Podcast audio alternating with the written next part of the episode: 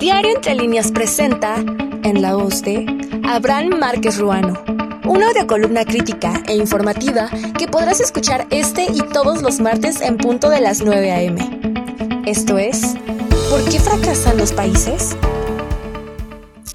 ¿Por qué fracasan los países? Es el título de un libro que ha causado furor no solo dentro de la literatura académica, sino también de quienes gustan por la lectura en general.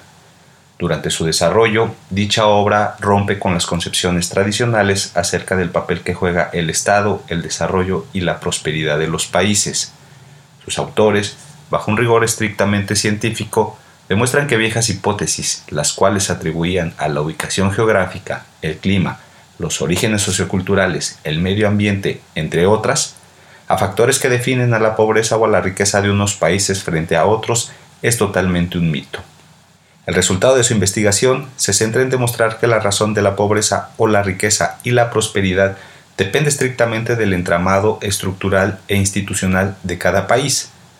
En ese sentido, y desde mi perspectiva, bajo dicho razonamiento, no se trata de tener un montón de instituciones que no sirvan para nada, sino que su funcionamiento y desempeño sea de manera correcta y para los fines que fueron creadas. Vale la pena citar la edición 2020 del ranking de confianza en las instituciones en México de Consulta Mitowski, que como resultado de su encuesta ubican en el último lugar a los partidos políticos, los diputados, los sindicatos y luego a los senadores. En contraparte, las instituciones con mayor índice de confianza se encuentran el ejército, las universidades y la Guardia Nacional. Otro dato importante que emite la CEPAL que es la Comisión Económica para América Latina y el Caribe, en su documento titulado Perspectivas Económicas de América Latina 2018, repensando a las instituciones para el desarrollo, sostiene que tres de cada cuatro ciudadanos de América Latina tiene poca o ninguna confianza en sus gobiernos y alrededor de 80% cree que la corrupción está extendida en las instituciones públicas. Dicho documento centra la importancia de recuperar la confianza de los ciudadanos en las instituciones públicas como fundamental y renovar así la senda del crecimiento inclusivo y de mayor bienestar para todos en América Latina y el Caribe.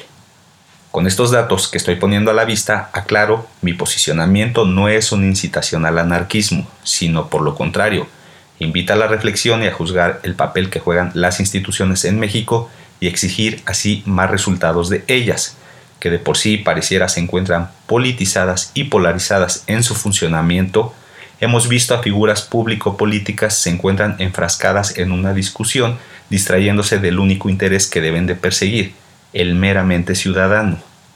Por ejemplo, en redes sociales circula un video titulado ¿De qué lado quieres estar?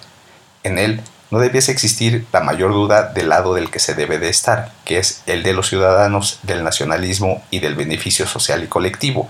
No se trata pues de estar de un lado de una figura contra otra, se trata de lo que más conviene al pueblo de México y sus habitantes. Esta dinámica, más no estrategia de polarización y politización, es un problema de posicionamiento partidista de quienes se encuentran lanzando propagandas y contrapropagandas, los ciudadanos no debemos enfrascarnos y discutir acaloradamente sintiéndonos en una guerra de guindas contra azules, rojos, verdes, naranjas, etc. Su análisis y discusión a las reformas que el Estado y las instituciones requiere debe ser bajo un carácter meramente ciudadano y nada más, por lo que en ese sentido pareciera se aleja de lo que debiese ser el interés público y lo profundizan a un interés partidista. Sería bueno que una vez que quienes tomen posesión de un encargo de elección popular y quienes se encuentran inmersos en las instituciones se despojen de sus partidos políticos y se dediquen a velar estrictamente por el interés del pueblo. Ya lo dije con antelación, antes que otra cosa, todos somos ciudadanos. Ciudadanos todos que transitamos por las mismas calles, somos susceptibles a la misma inseguridad, exigimos los mismos derechos, esperamos la verdadera democratización de México, cohabitamos en un mismo país concretamente hablando para no enlistar los diversos temas y sus repercusiones.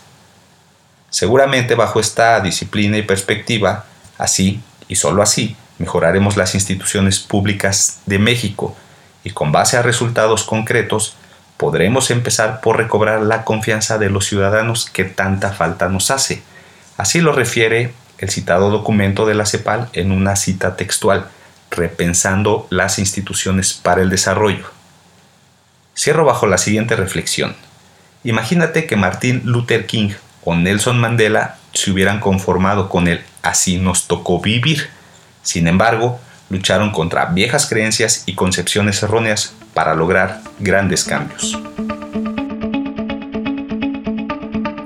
Invitamos a escuchar todos los martes la audiocolumna en la voz de Abraham Márquez Ruano, una producción de Diario Entre Líneas.